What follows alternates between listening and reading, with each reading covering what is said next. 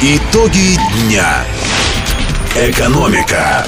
Здравствуйте, в студии Владимир Колодкин. Я расскажу о наиболее заметных событиях этого понедельника в бизнесе и в экономике.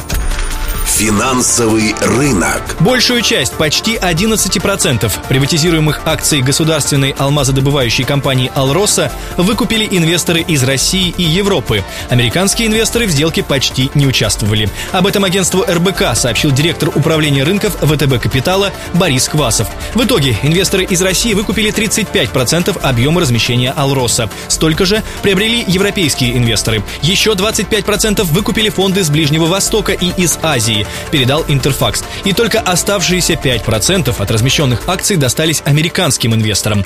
Первый вице-премьер Игорь Шувалов оценил сделку как удачную. Он уточнил, что ближневосточные фонды участвовали в инвестировании вместе с Российским фондом прямых инвестиций РФПИ. Общий хороший спрос на акции Алроса в ВТБ Капитале объясняют тем, что после вторичного размещения ценных бумаг компания попадает в категорию голубых фишек. Глобальные рынки. Цены на экспортируемую из России через порты Черного моря пшеницу достигли семилетнего минимума. Об этом сообщает Bloomberg со ссылкой на данные Института конъюнктуры аграрного рынка ИКАР.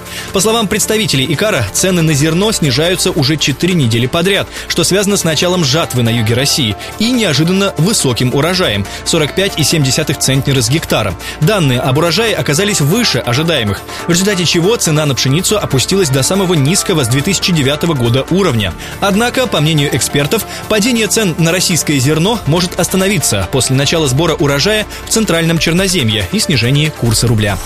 Промоутерская компания UFC, организатор боев по смешанным правилам, продана почти за 4 миллиарда долларов голливудскому букинговому агентству WME IMG, сообщает Associated Press. Президент UFC Дэна Уайт, по данным агентства, продолжит руководить UFC. Владельцы компании Лоренцо и Фрэнк Фертитта сохранят небольшую долю в бизнесе, как и правительство Эмирата Абу-Даби, имеющего 10% в капитале UFC. Напомню, компания UFC расшифровывается как Ultimate Fighting Championship – абсолютный бойцовский чемпионат. Она была основана в 1993 году. В 2001 этот бизнес за 2 миллиона долларов приобрели братья Фертита и Уайт. Благодаря усилиям нынешнего руководства компании бои по смешанным правилам превратились из маргинального спорта в популярное шоу, напоминает Associated Press. Внутренний рынок. Отмена запрета на организованные туристические поездки в Турцию привела к снижению цен на другие зарубежные курорты, популярность которых с начала июля упала. Об этом пишет газета «Коммерсант» сегодня со ссылкой на данные Ассоциации туроператоров России, АТОР. В частности, за последние 6 дней падение цен на популярные курорты составило 10-11%. Например, средняя стоимость недельного тура в Тунис, по словам представителя московского агентства «Онлайн-тур», снизилась на 40%, до 30 тысяч рублей рублей. Падение цен в туристической отрасли представители АТОР также объясняют реакцией на падение популярности курортных направлений. Как рассказала представитель Российского союза туриндустрии Ирина Тюрина, на минувшей неделе спрос на Кипр сократился на 30%, Тунис потерял 15%, а Греция – 5%. При этом она не исключила скорое возвращение продаж на уровень позапрошлой недели. Стоит отметить, что игроки ростовского туристического рынка пока не заметили ощутимых изменений в ценах на основные направления. Об этом радио Ростова рассказала Лидия Панина, директор директор туроператора «Своя компания». Нас не наблюдается тех процессов, которые я сегодня слышала по новостным порталам и по РБК в том числе, чтобы снижение было какой-то цен на путевки в другие страны в связи с Турцией. Во-первых, возможно, из Москвы какие-то происходят движения. Из Ростова чартерные программы еще не подтверждены, официально не открыты. У нас вылетели туристы через Краснодар рейсами турецкой авиакомпании «Пегасус». Соответственно, никакого влияния на цены по другим направлениям из региона, в частности Ростовского, не оказала Турция. Это был комментарий директора ростовского туроператора «Своя компания» Лидии Паниной. Напомню, что 30 июня Владимир Путин подписал указ о снятии запрета на продажу туристических путевок в Турцию.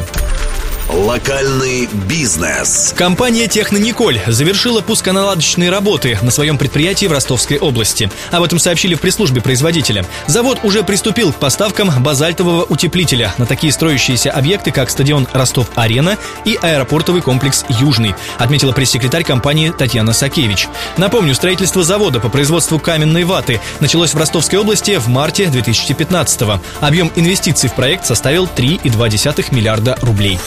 Компания «Альянс М» перенесла сдачу проекта реконструкции парамоновских складов в Ростове на год, на июнь 2017 -го. Об этом РБК «Юг» рассказал генеральный директор компании Владимир Бондаренко. О причинах переноса сдачи проекта реконструкции парамоновских складов инвестор не сообщил. Однако отметил, что объект пострадал во время аномального ливня в Ростове. Сейчас ведутся ремонтные и восстановительные работы.